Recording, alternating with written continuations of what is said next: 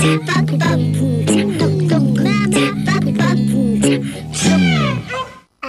allez, une histoire. Il était une fois. Bonjour à tous et bonjour chers petits amis. Alors aujourd'hui, nous recevons Dorothée. Elle a accepté de dire une belle histoire avec moi. Bonjour Dorothée. Bonjour. Dorothée, nous nous, nous sommes connus, on va dire, sur les bancs de l'école, hein, chacune euh, dans sa mission. Mais euh, nous avions comme objectif de rendre la vie belle aux élèves. Mm.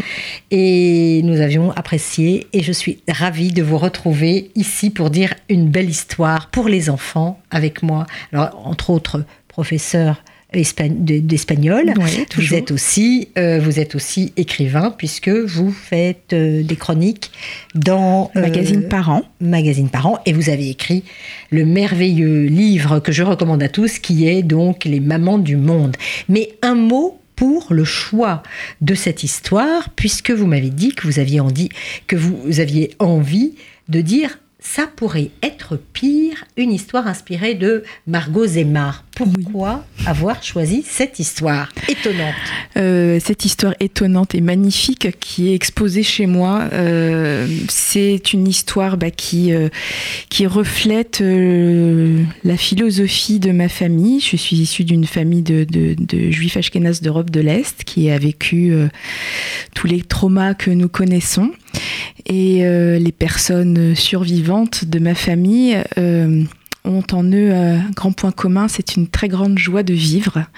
Euh, on nous a appris, on m'a élevé à- dans une, voilà, une grande joie de vivre, à aimer la vie surtout, euh, et à l'apprécier chaque jour, et à se dire que finalement, euh, nous sommes ensemble, on s'aime, euh, on est en vie, rien n'est grave, et que ailleurs, il y a toujours des choses bien pires, ça pourrait être pire de toute façon. Ça pourrait être pire. Effectivement, une belle leçon de vie. Alors, euh, voilà l'histoire. Il était une fois, dans un petit village, un pauvre homme. Un homme pauvre et malchanceux qui habitait avec sa mère, sa femme, ses six enfants dans une toute petite bâtisse, minuscule pièce unique.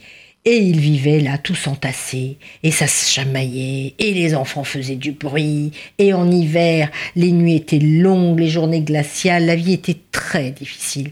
Et la minuscule masure était envahie par des pleurs et des cris. Oh, oh, un enfer, un enfer. Seulement un jour, le pauvre homme en eut assez. C'était trop, trop. Il courut chez le rabbin et lui demandait conseil. Très sage Rabbi, ça ne va pas, ça ne va pas du tout. Nous sommes si pauvres que ma mère, ma femme, mes six enfants et moi, nous vivons tous dans une masure minuscule. On se marche dessus, on s'entend plus. Aide-moi, Rabbi, je ferai tout ce que tu me diras. Mhm. Le rabbi réfléchit. Dis-moi, mon pauvre ami, tu as bien quelques animaux chez toi? Peut-être une ou deux poules, non? Ah oui, oui, j'ai quelques poules et aussi un coq et une oie. Ah bah parfait, parfait. Écoute maintenant. Regarde, retourne chez toi. Prends tes poules, ton coq, ton oie, etc. Fais-les rentrer dans ta maison et qu'ils vivent avec vous. Ah oui, bien sûr, Rabbi. Bon, il était un peu surpris, mais bon, il, il s'exécuta. Et il rentra en hâte, sortit les poules, le coq, l'oie du poulailler, les installa chez lui. Seulement, quelques jours après, il n'en pouvait plus, la vie à la maison était devenue pire encore. Et les pleurs et les querelles, et on ajoute le bruit des poules, des coqs. Il y avait des plumes dans la soupe. Trop, trop, c'est trop, parce que les enfants grandissaient, mais pas la maison, évidemment.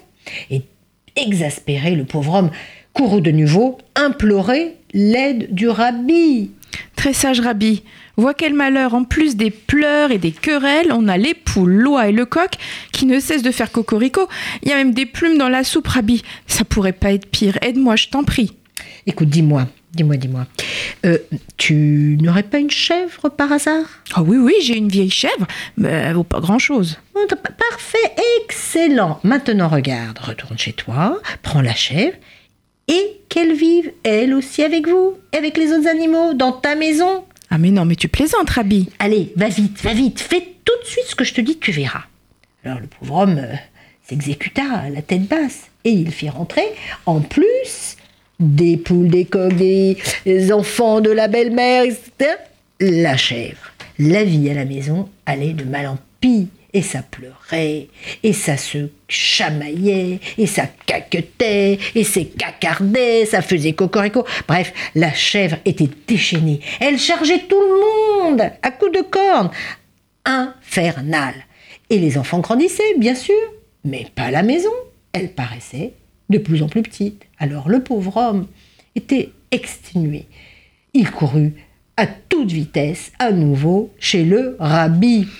Très sage rabbi, au secours. Maintenant, la chèvre est déchaînée. Ma vie est un cauchemar. Hum.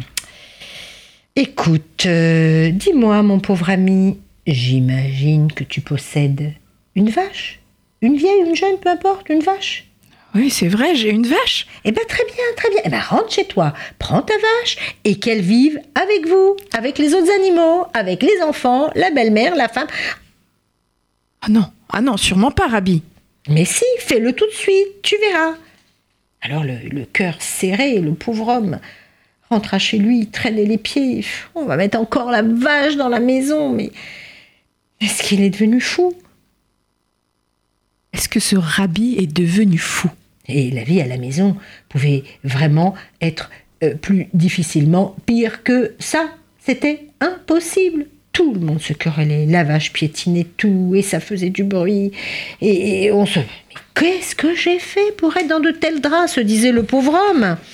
Et là, désespéré, il courut à nouveau chez le rabbi. Rabbi Très sage rabbi, aide-moi, sauve-moi, c'est la fin du monde. La vache piétine tout, il y a même plus de place pour respirer, la vie est un enfer. Un enfer, un enfer. Alors le rabbin réfléchit et lui dit Écoute, mon pauvre ami, maintenant rentre chez toi.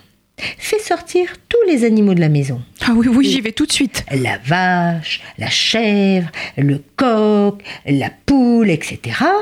Et tu verras. Alors il se précipita. Il fit sortir euh, tous les animaux les uns après les autres, à coups de pied d'ailleurs. Et puis cette nuit-là, toute la famille dormit paisiblement. Plus d'oies, plus de poules, plus de cocoricots, plus de crottes, plus de bouses, plus de cornes. Il respirait enfin. Et le lendemain matin, l'homme retourna en courant chez le rabbi. Très cher rabbi, grâce à toi la vie est belle. Maintenant que nous sommes entre nous, la maison est si vaste, si calme et si tranquille. Un vrai paradis. Une sacrée leçon de vie. Ça pourrait être pire. Au revoir à tous. Yeah.